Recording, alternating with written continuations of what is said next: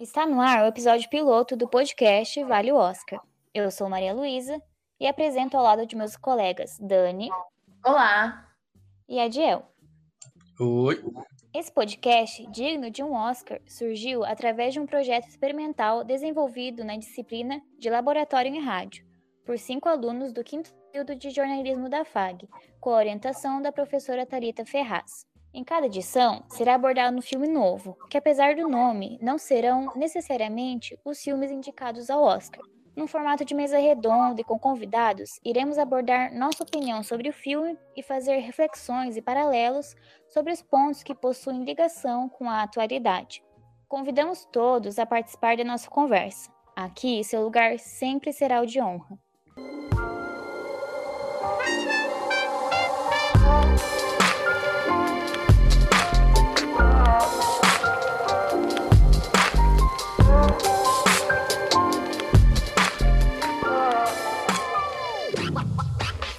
Nesse episódio, vamos falar sobre o filme Judas e o Messias Negro, um longa que conta a história de Fred Hampton, que foi um revolucionário e um dos líderes do Partido dos Panteras Negras, e William O'Neill, um membro infiltrado pelo FBI no partido. A história é forte e o contexto é real.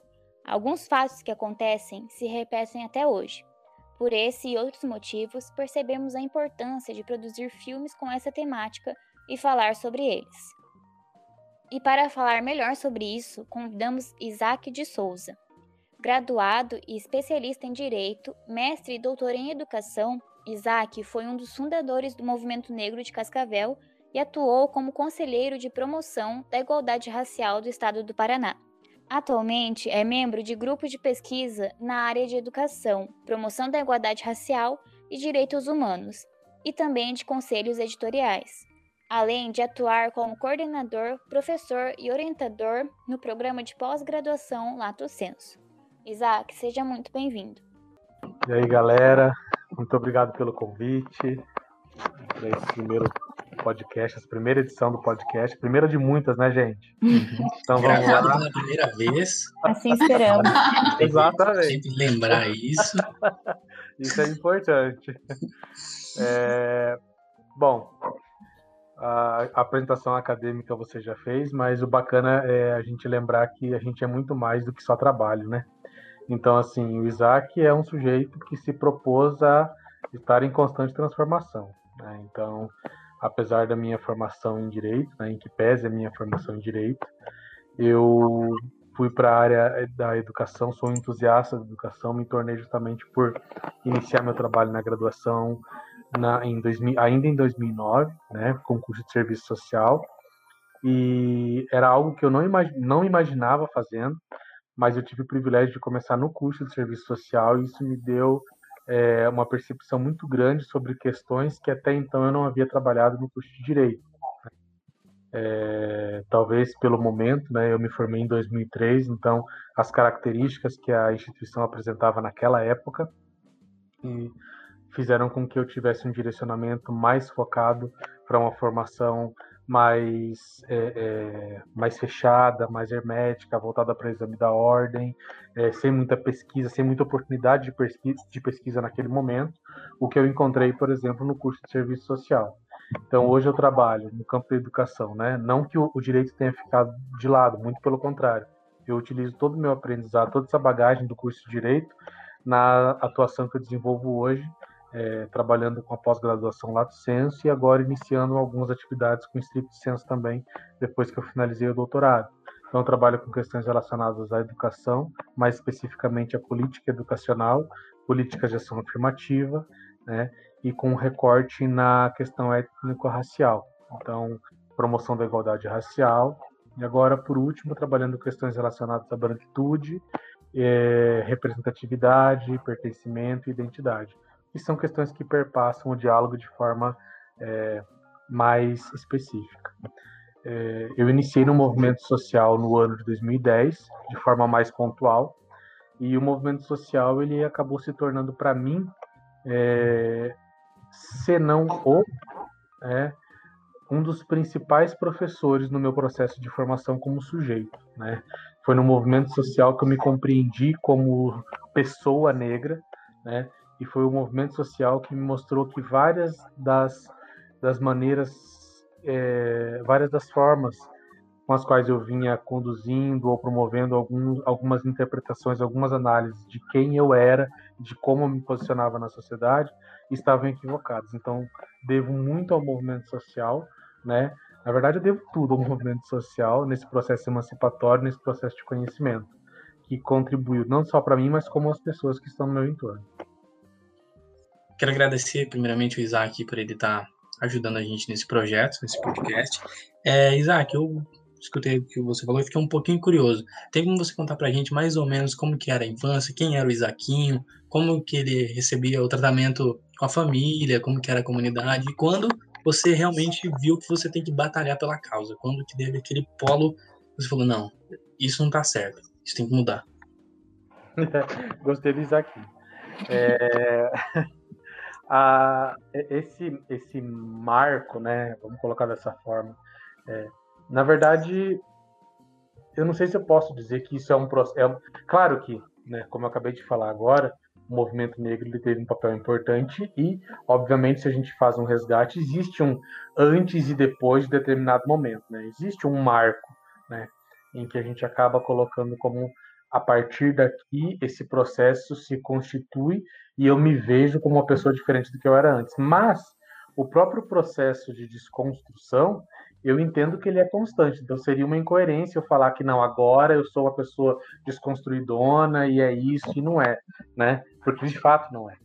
é eu percebo que uma das coisas que tem me chamado a atenção desde aquele momento em que eu passo a integrar o movimento negro e ouvir, né, não só os relatos de outras pessoas, mas me dispor a estudar, porque o processo de estudo dentro do movimento negro, eu falo é, com bastante conhecimento e tendo como base o movimento negro do qual eu participei nos últimos anos, é, ele é bastante intenso e ele se faz necessário, né? Então ali a gente começa a perceber, ali, né, se começou a perceber nesse processo de educação não formal, que não há como pensar nesse processo emancipatório sem considerar o coletivo. Por isso eu, eu trouxe né, na, na resposta anterior que você começa a olhar o processo como um todo, né? E a desconstrução se faz presente constantemente.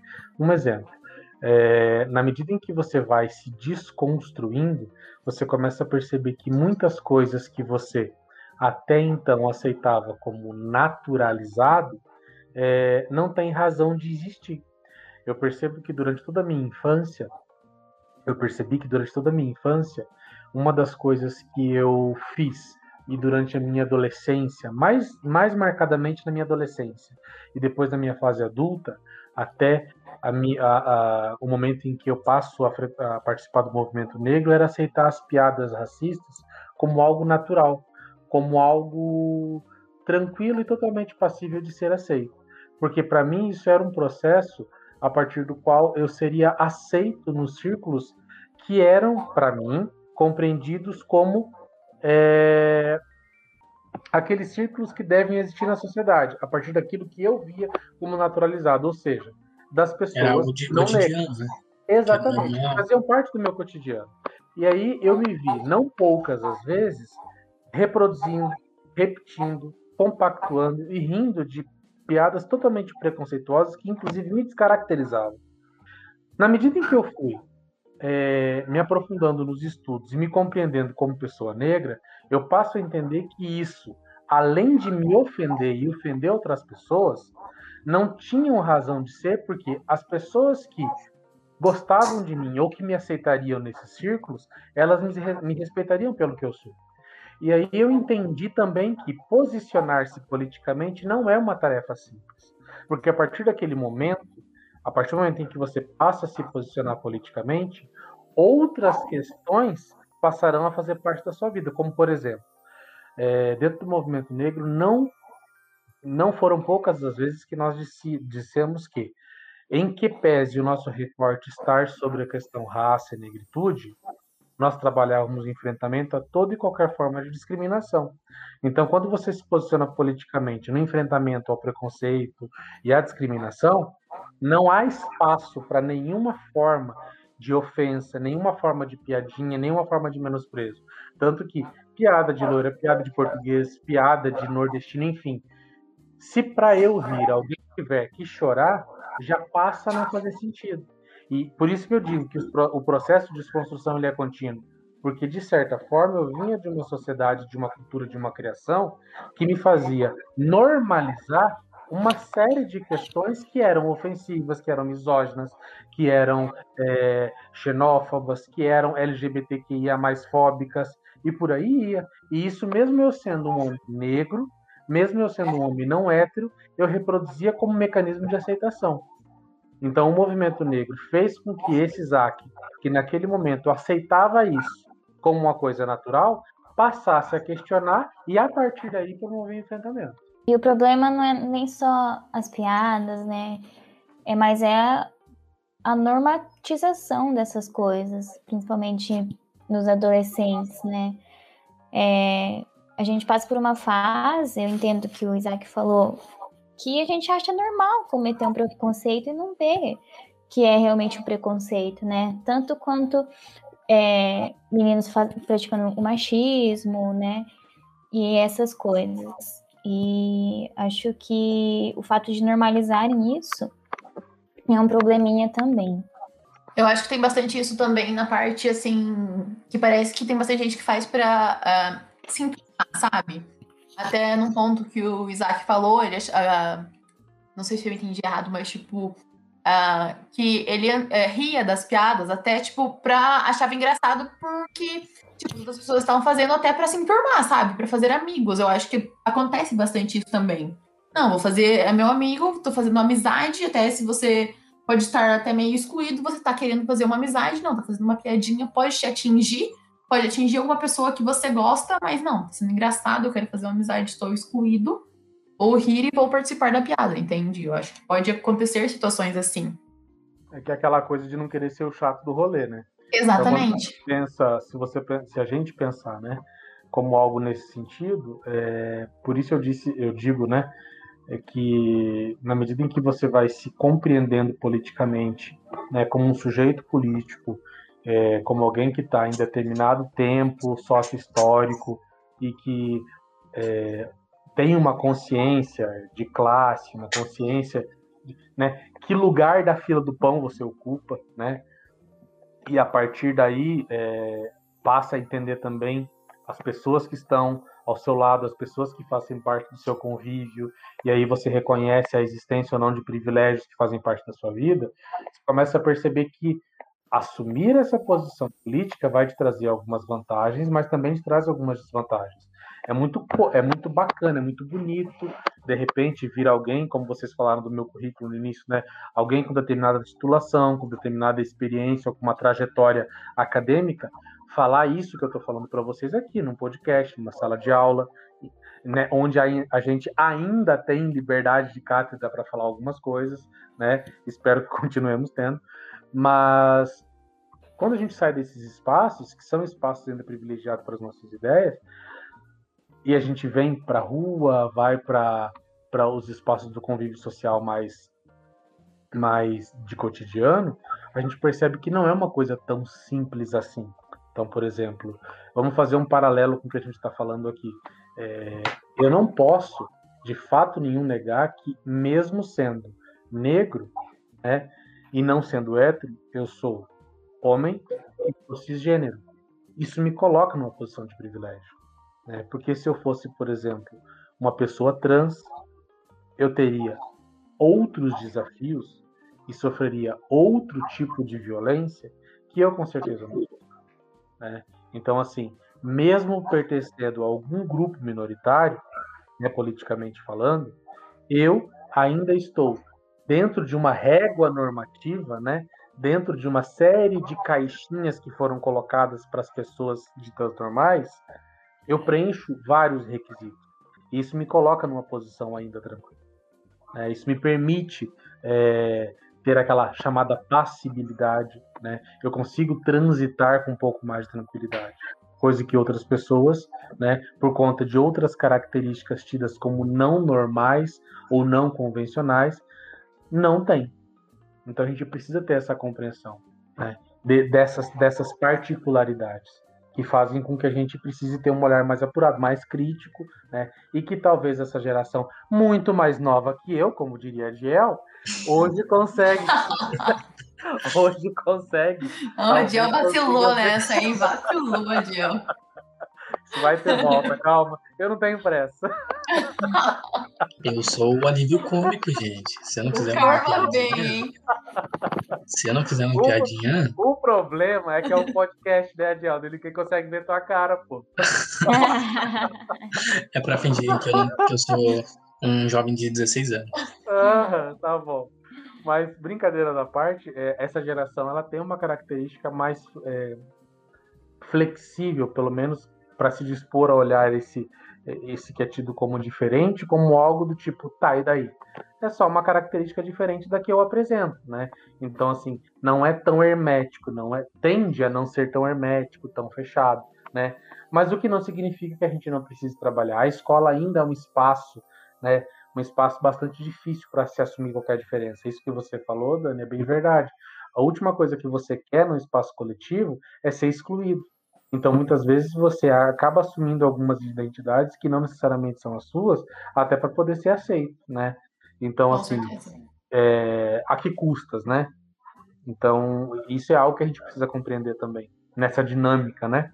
De interação social. A pessoa faz a piada para não ser o motivo da piada, né? Porque Exatamente, né? Então, por isso que a gente precisa entender, ah, mas o cara, é, eu vejo muitos negros sendo racistas. Então, calma lá, vamos tentar entender o que, que é esse racismo que você está falando do negro contra o negro, né? Então, na verdade, esse racismo que você está falando, muitas vezes, ele não é necessariamente o racismo, porque o racismo, na verdade, é uma relação de poder, né? Então, não- por isso até que a gente fala, cara, não tem racismo reverso. Porque por mais que a gente tenha negros ascendendo em posições sociais, uma melhor condição financeira e econômica, a gente ainda não vê na estrutura social que a gente tem hoje uma inversão no qual negros, né, da forma que a sociedade está posta hoje, é, consigam estar numa posição hierárquica superior. é, vamos colocar dessa forma, por exemplo, ficar simples, né? Uma posição hierárquica superior no qual eles é, subjuguem os padrões é, eurocêntricos. Né? Isso não existe. Não, a, a, relação de poder ela não se inverteu para dizer que existe uma, um racismo reverso. Ah, mas tem aquela mulher que vai falar para mim, né? E eu vou respeitar, obviamente, que vai falar: ah, mas eu sou chamada de loira burra. Isso não é racismo? Olha, eu tenho que te falar o seguinte: a gente tem que combater isso também porque isso pode ser misoginia, isso pode ser reflexo de uma sociedade machista, e não cabe esse tipo de ofensa também. Mas mesmo sendo chamado de loira burra, entre você e a mulher negra, qual é o padrão de beleza? Pois é. Você não vai deixar de acessar os espaços por conta das suas características fenotípicas. A mulher negra que Com usa certeza. black power, em vários momentos ela vai se sentir constrangida por conta do cabelo, por conta da estética dela. Entende? Então tem mais coisa pesando aí. Então, essa questão te- tem que ser considerada. E não é vitimismo, não é colocar a minha dor acima da outra. Não estou falando que você não sente essa dor. Ah, mas eu fui chamado de palmito, eu fui chamado de branco azedo. Ok. Mas na hora de a gente colocar um do lado do outro, quem vai ter prioridade no mundo real? Entendeu? Então a gente É, tem essas. Pra mim, isso nem faz sentido. interseccionalidades. Eu acho que racismo reverso é algo que nem faz sentido. E, e é porque não faz mesmo. Não faz, não faz. Não faz sentido algum. Isso não é. falando- E eu já ouvi. Oi, desculpa, desse Adiel. peso que você estava falando desse peso, né, que, que traz, né, não é só uma comparação, não é só uma cor. É, esses tempos aí, acho que foi até semana passada, a Xuxa estava falando com a Thaís Araújo, que é uma atriz, né? Ela estava falando que ela queria renascer negra, se ela pudesse. Ela queria renascer com uma pele escura, porque ela acha uma, uma cor de pele muito bonita. E daí a Thaís até falou que não é só estética que vem, sabe? Tá, você pode achar a pele mais bonita, mas o que ela carrega, será que a, a Xuxa iria querer O ter? peso que vem junto, né? É, será que a Xuxa aguentaria? É, Exatamente. Ah, Vamos pegar o histórico de novo, contextualizando, né? E aí a gente pode fazer paralelos, inclusive, com trechos do filme, mas contextualizando o histórico da Xuxa na TV brasileira. É, quantas paquitas negras ela teve? É. Uma. Bombom. Quando foi que isso aconteceu e por que isso aconteceu? E o nome já, né? Bem. Bem. Entende? né? Então, assim, bem Quer dizer nenhuma, porque eu não sabia. É, bem objetificado. Então, assim, a gente precisa entender como é o racismo no Brasil, porque é, isso é muito nítido quando alguém me pergunta se eu sou contra. Não é o objeto do podcast, nem teria como selo, porque isso não é uma coisa que se você que se discute de forma rasa, porque senão a gente vai continuar reproduzindo os mesmos parâmetros de compreensão. Mas quando alguém perguntar, ah, você é contra ou a favor da cota? A primeira coisa que a gente tem que perguntar, e aí até parafraseando lá o Cortella, você tem tempo, né, para ouvir? Porque na verdade, para falar sobre cotas, primeiro a gente tem que falar sobre racismo. Primeiro a gente tem que falar sobre racismo no Brasil. Primeiro a gente tem que compreender por que, que o, o que é racismo estrutural e como ele se manifesta. Para daí depois falar sobre políticas, de, políticas e ações afirmativas. Para daí falar sobre cota racial no Brasil. Sem entender todo esse, esse aparato anterior, não dá para falar se sou contra ou a favor. Entendeu? Por quê? Porque tem toda uma coisa que vai sustentar, que é basicamente essa afirmação da Thaís Araújo. Ah, Eu acho muita coisa bonita, eu acho muita coisa legal, mas a questão é o que aquilo vai carregar consigo, entende? É, é a mesma coisa de uma fala que eu tive a oportunidade num evento que eu estava participando também, né? Numa fala que eu estava fazendo de uma mãe de santo loira, né?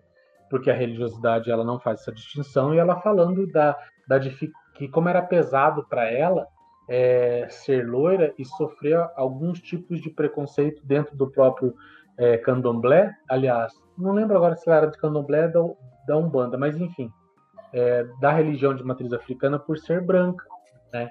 E que ela também achava isso delicado. Eu falo, olha, daí a gente respondeu, né? Na mesa falou, olha, mãe, a gente não tira a sua dor, né?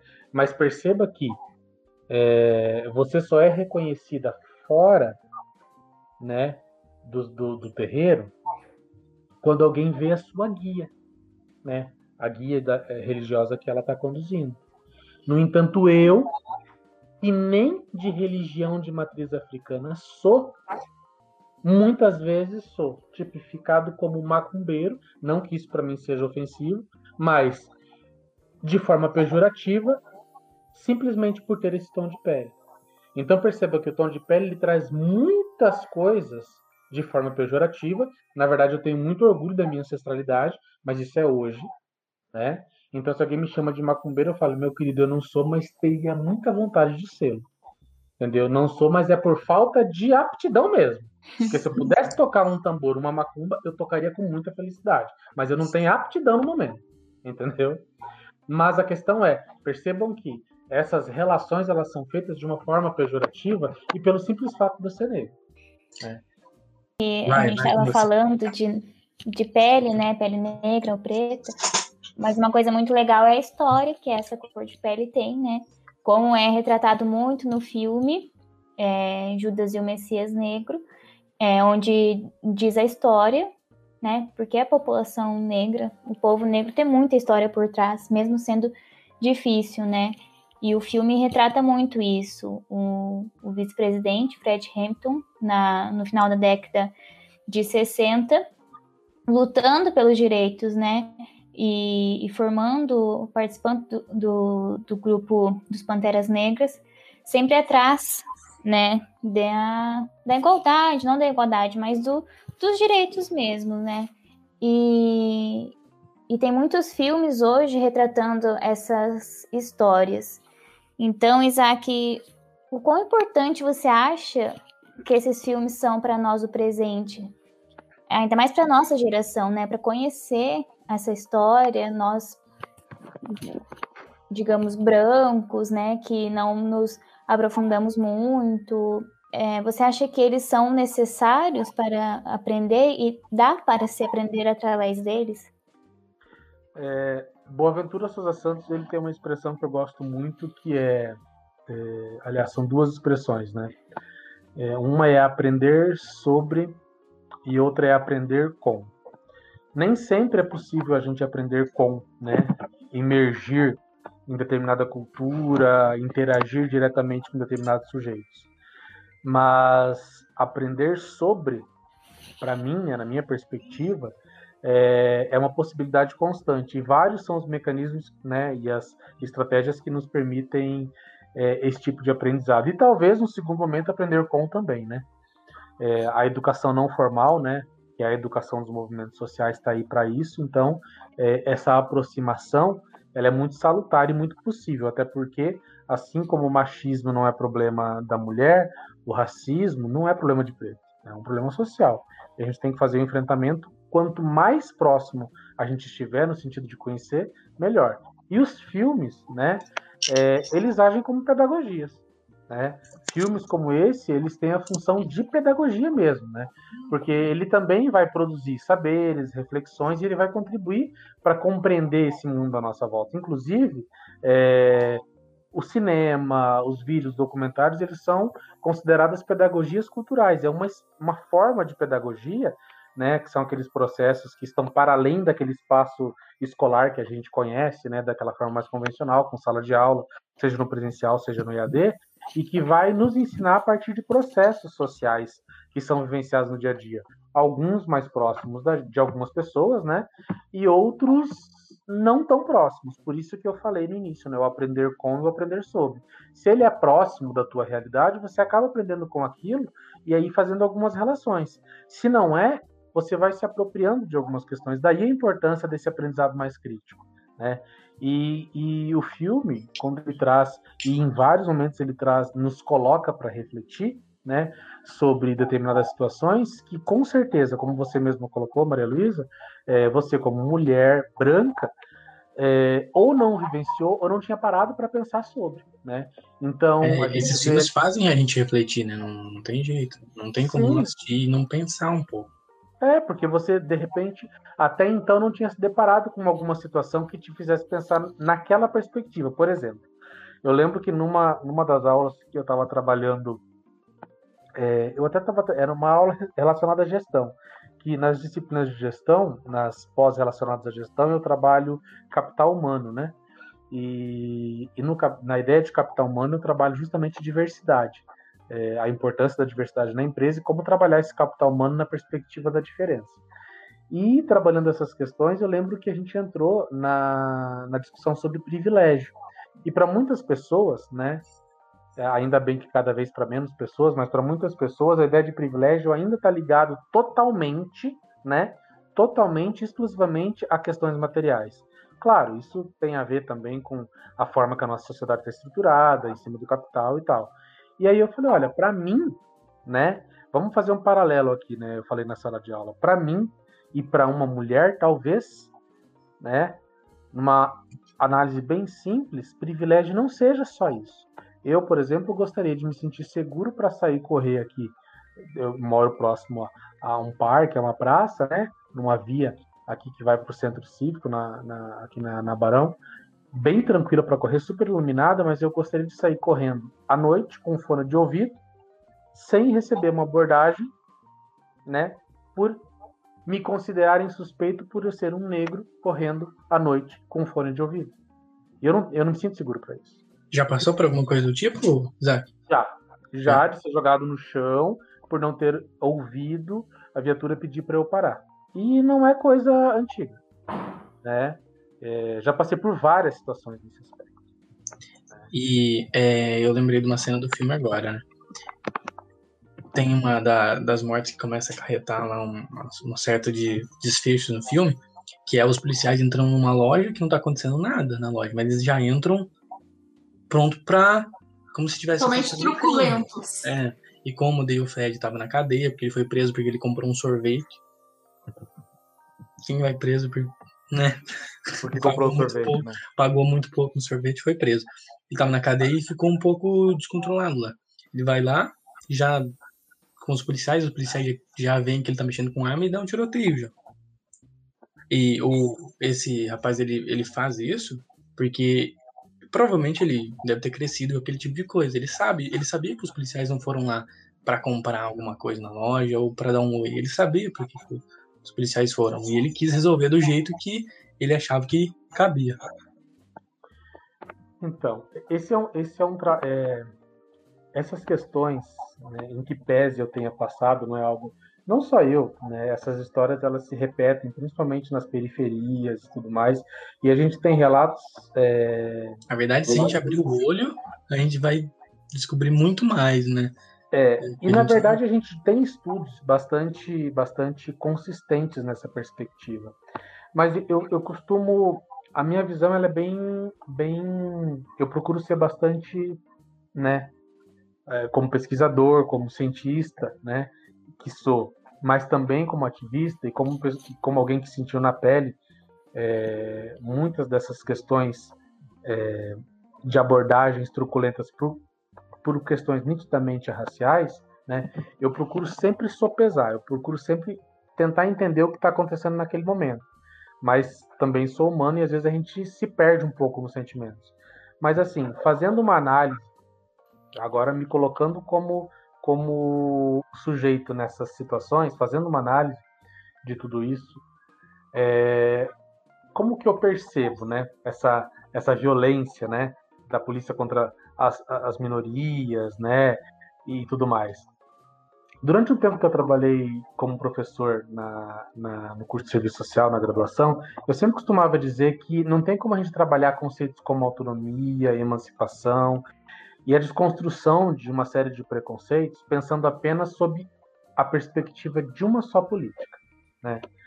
Então, se a gente fizer um paralelo aqui, é, eu, posso, eu poderia falar para vocês o seguinte: não dá para a gente resolver a questão da violência contra as minorias sem pensar nas políticas que estão é, é, atuando juntamente com a segurança pública, né? fazendo esse recorte com base no que você está me colocando. Em particular, a educação. É... Só que também não dá para negar que essa violência exista, até porque os números estão aí para mostrar. Se a gente pegar o mapa da violência de 2020, por exemplo, o Atlas da Violência né, de 2020, a gente vai ver que ele mesmo traz que uma das expressões mais letais da desigualdade racial no Brasil é o índice de violência, que é altíssimo contra a população negra. E tem uma outra pesquisa, que é um estudo da Rede de Observatório de Segurança Pública, que foi realizado em cinco estados da federação, né? Foi publicado em dezembro de 2020 e que ele fala, né? Dele fala, é, num dos retratos que ele faz do estado do Rio de Janeiro, ele fala que 86% dos mortos pela corporação no ano de 2019 eram negros. Ou seja, a gente está trabalhando com dados. E há um endereçamento, ou seja, um alvo para essas ações. Né? Só que assim, eu sou contrário às generalizações, né? Então eu chamo a atenção para uma outra questão. Essa mesma polícia que mais mata também é a que mais morre, ou seja, ela também é vítima desse processo de violência.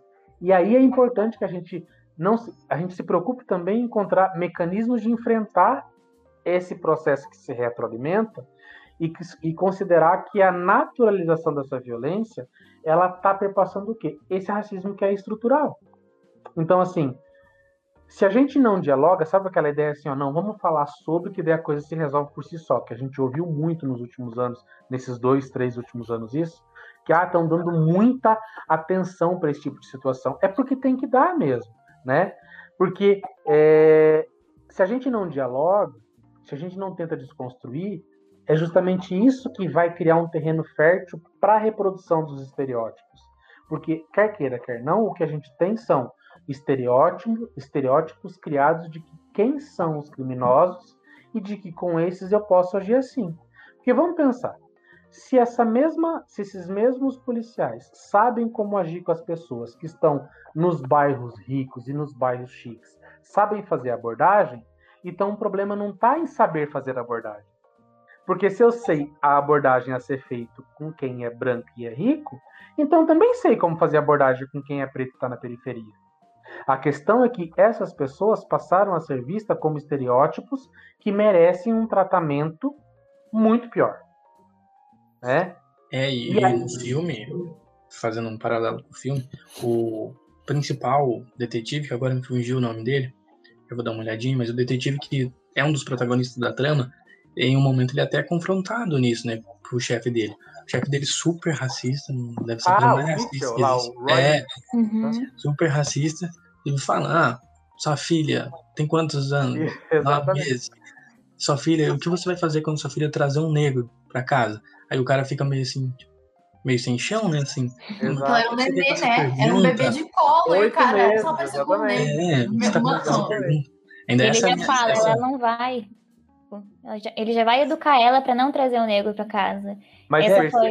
Mas a resposta foi forçada. Ele, ele não queria dar essa resposta. Ele se forçou, porque ele vai defender.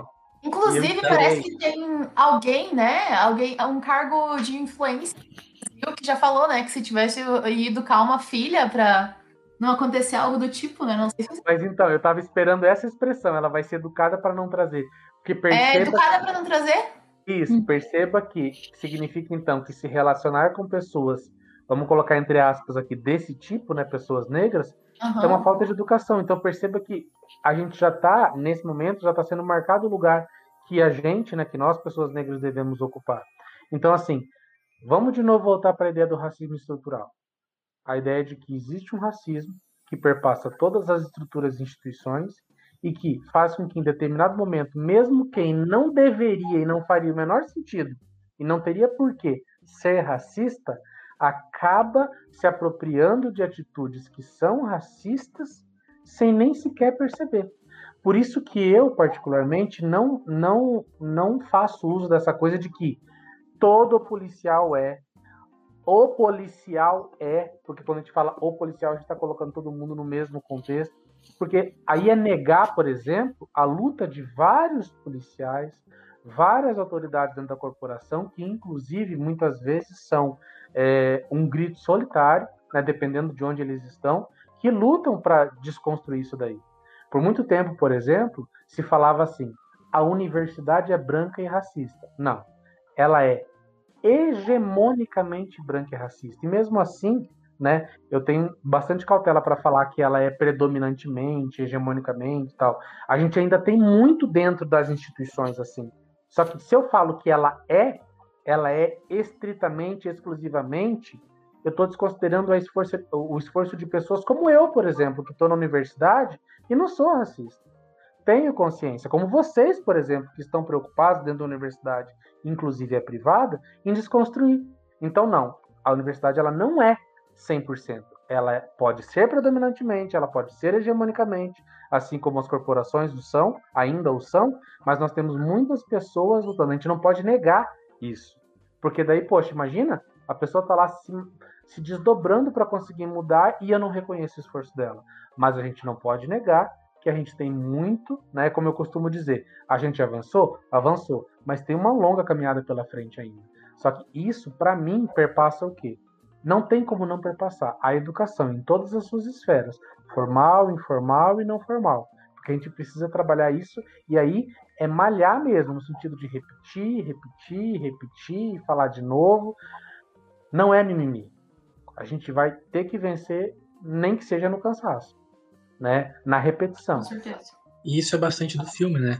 É um cara que tá disposto a fazer qualquer coisa, disposto a fazer tudo, enfrentar de todas as formas, um governo que não dá é, saúde para as crianças, não dá educação para as crianças de periferia, não garante o, o básico para uma vida. E dá para ver que ele faz muito isso, né? Ele, ele se considera muito como o Fred, né, no caso, se considera muito como revolucionário. Ele conquista todas as cores, todos todos os tipos, porque eles entendem pela fala dele, né? entendem que a causa que ele quer é, não é é, deixar o negro como prioridade, mas sim deixar as, o ser humano como prioridade, a vida como prioridade, pelo menos no, na minha concepção. Né? É, eu vejo o filme da mesma maneira também, por exemplo. É, se, sempre que eu penso que esse é um exercício válido tanto para leitura de livros quanto para qualquer filme que a gente vai assistir, série, enfim. É, é importante que a gente entenda eu imagino que a gente acaba fazendo esse movimento, né? De entender o que está sendo passado, quando está sendo passado, né? Então, por exemplo, o filme ele está ali, o recorte dele é, é no período final da década de 70, início da, ah, final da década de 60, início da década de 70. É, ele retrata ali, pelo que ele demonstra, Malcolm X já tinha sido assassinado, Martin Luther também, bem no período da maior efervescência ali do Hampton, né? Que é o protagonista do filme naquele momento. Então, assim, o que, que a gente tinha? Qual, o que estava em ebulição? Qual que era a questão da efervescência? Já tinha acontecido, inclusive, uma modificação na perspectiva de, de, de atuação dos próprios Panteras Negras, né? Malcolm X já tinha revisto a sua forma de, de, de atuar e tudo mais, e o Hamilton veio com, claro, o ideal revolucionário, mas como você mesmo acabou de falar, o pensamento no coletivo, trabalhar a partir da perspectiva de políticas públicas voltadas para a população negra. Então, o filme chama bastante atenção nessa questão de que a revolução ela vai ser criada, mas não simplesmente pelo ou para os indivíduos, mas pela condição e pela situação ao qual esses, esses indivíduos são submetidos. Né? Então, na verdade, é, por mais que houvesse diferenças entre os grupos, né, como eles trazem lá os coroas e os latinos, todos eles, e até mesmo os brancos dos estados do sul que viviam em situação de pobreza, o que, que os aproxima? Né? Ele até fala, quem no exemplo que ele dá quando ele vai nos estados do sul para recrutar aquela galera, ele fala assim: quem vai ser o seu. O seu. Ele usa um termo que eu não me lembro agora, mas enfim, qual vai ser o seu lema, né? Não é a sua bandeira. Ah, é ele fala. Ele, ele, fala, fala que, é... se aqui tivesse pegando fogo, Isso. qual que é o seu ideal? É água e fugir.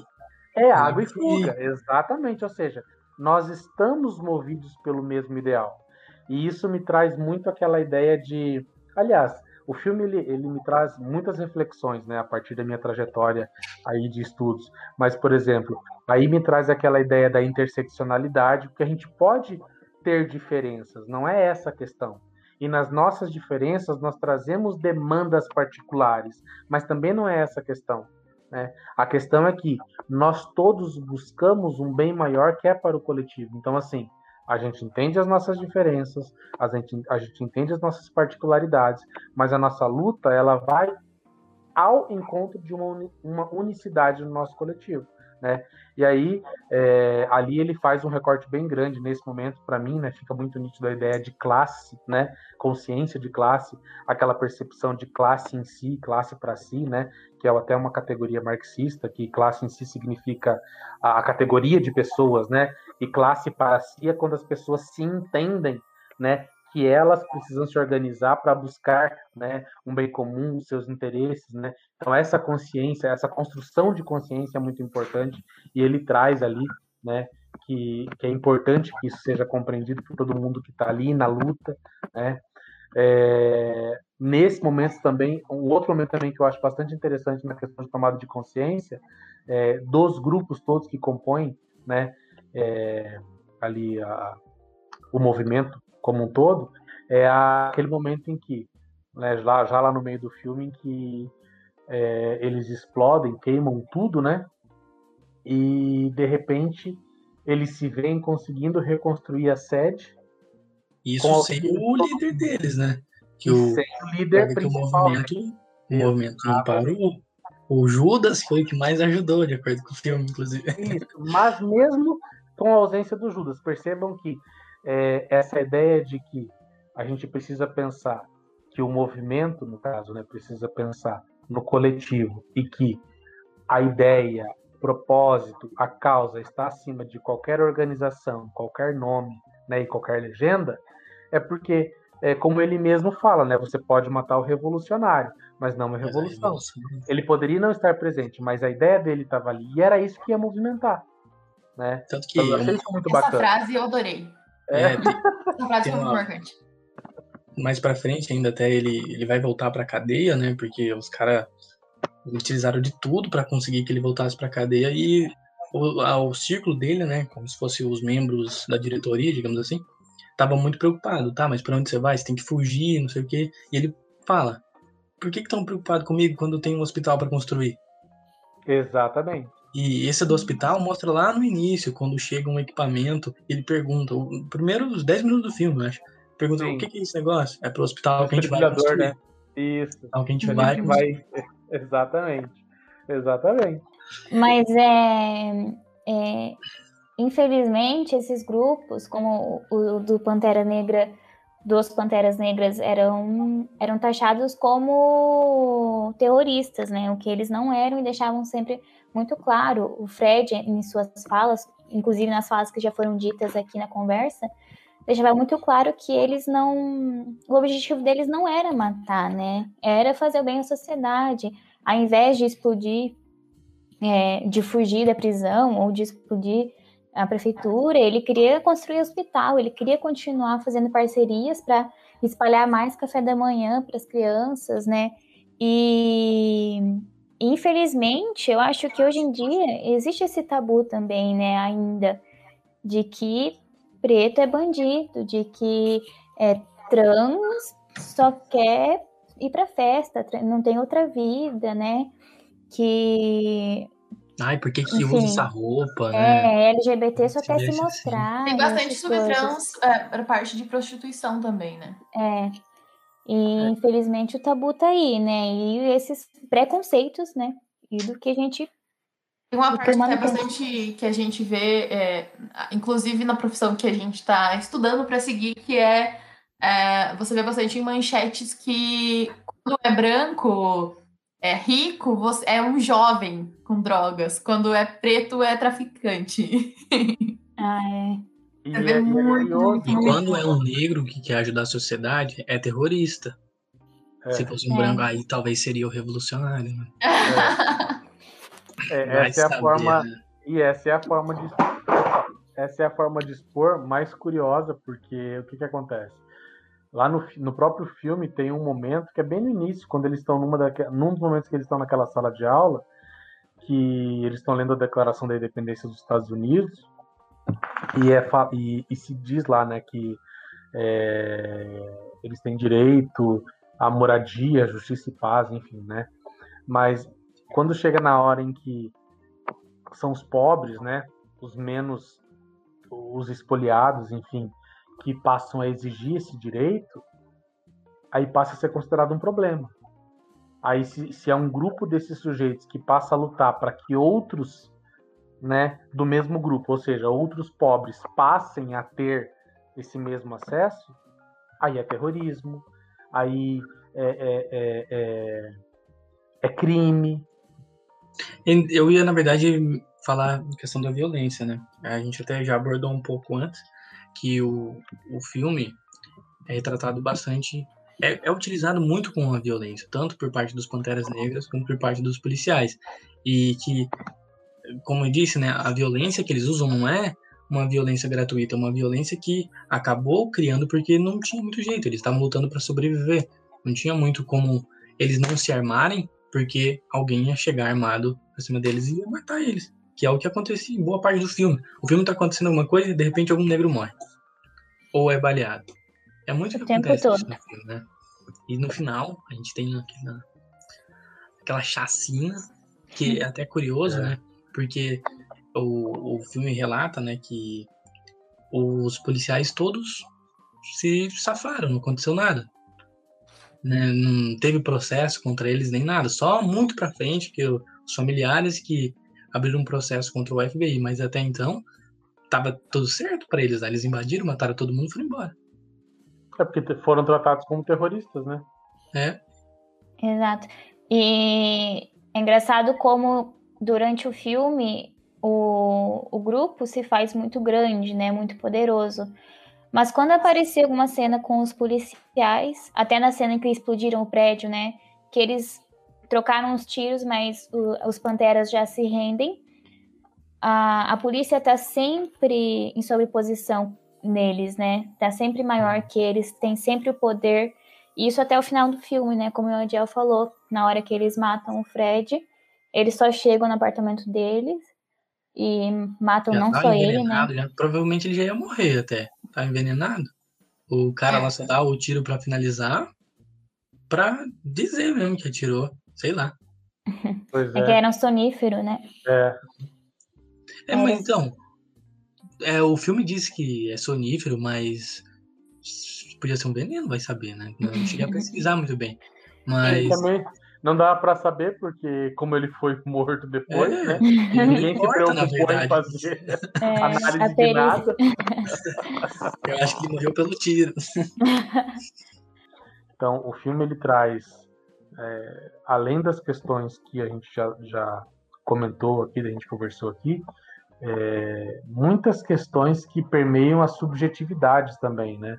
Como a questão da construção da identidade, a representatividade, porque representatividade também importa, né? Tem um diálogo em que o cara fala, perguntam pro, pro Bill é, como, por que, que ele confiou no, no agente do FBI, que era um cara branco, né? Ele fala, ah, porque para mim ele teve uma, ele foi uma referência, né? Então assim, mas por que, que ele não tinha referências negras, né? Por que, que ele não conseguiu ter como referência o próprio é, Fred Hampton, né? Que era um líder. Então, quando a gente começa a olhar essas questões, a gente vê que o filme trabalha muito com esses elementos, porque na verdade, qual é a diferença, né? Se a gente colocar isso num universo, é, num universo, né? é, maior, mais amplo, qual é a diferença existente entre é, uma pessoa negra e uma pessoa não negra, né? E até para justificar a, a relevância de, de filmes como esse, né? Que agora nesse último Oscar, os filmes que estavam concorrendo, quase, né? A maior, a maior parte deles traziam temas nesse sentido para a gente dialogar, para a gente discutir e refletir, né? Alguns filmes e séries para vocês assistirem com a mesma pegada de Judas e o Messias Negro são Moonlight, Um Limite Entre Nós, Selma, Olhos que Condenam, 12 Anos de Escravidão e Dan. Se souber de mais algum, podem interagir com a gente, comentar, falar com a- conosco nas redes. E Que a aceitamos mídia é só o. Insta.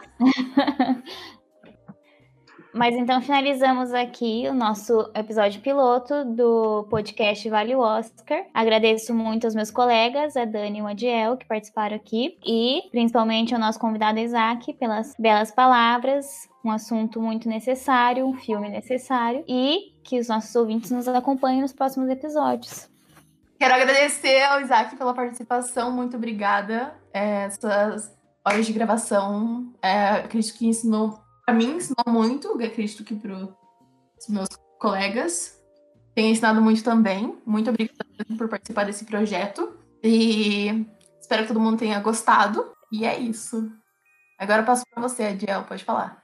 É, eu só tenho a agradecer, pelo, principalmente pelo Isaac, por ter cedido algumas horinhas aí do domingo dele para falar aqui com a gente, que a gente sabe que nem sempre é muito fácil, né? Ainda mais falar de um assunto tão delicado e tão importante de ser comentado. É, eu agradeço também para quem está assistindo e espero vocês na próxima edição. Bom, galera, então eu só tenho a agradecer mais uma vez pelo convite de vocês. É, como vocês mesmos disseram, é uma temática relevante, nem sempre muito fácil de se falar, mas que é necessário de ser trabalhada e tratada, porque a gente ainda precisa trabalhar no enfrentamento ao racismo, enfrentamento a toda forma de preconceito. Contem sempre comigo, né? E eu tenho certeza que esse é o piloto, mas o projeto ainda tem muita coisa boa para mostrar pra gente, porque com certeza vale o Oscar.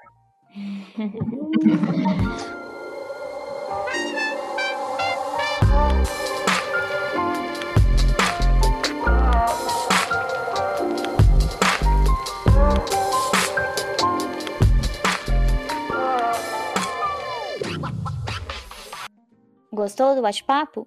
Venha conversar com a gente no Instagram, arroba Vale o Oscar Podcast. Se vale o Oscar eu não sei, mas vale o podcast.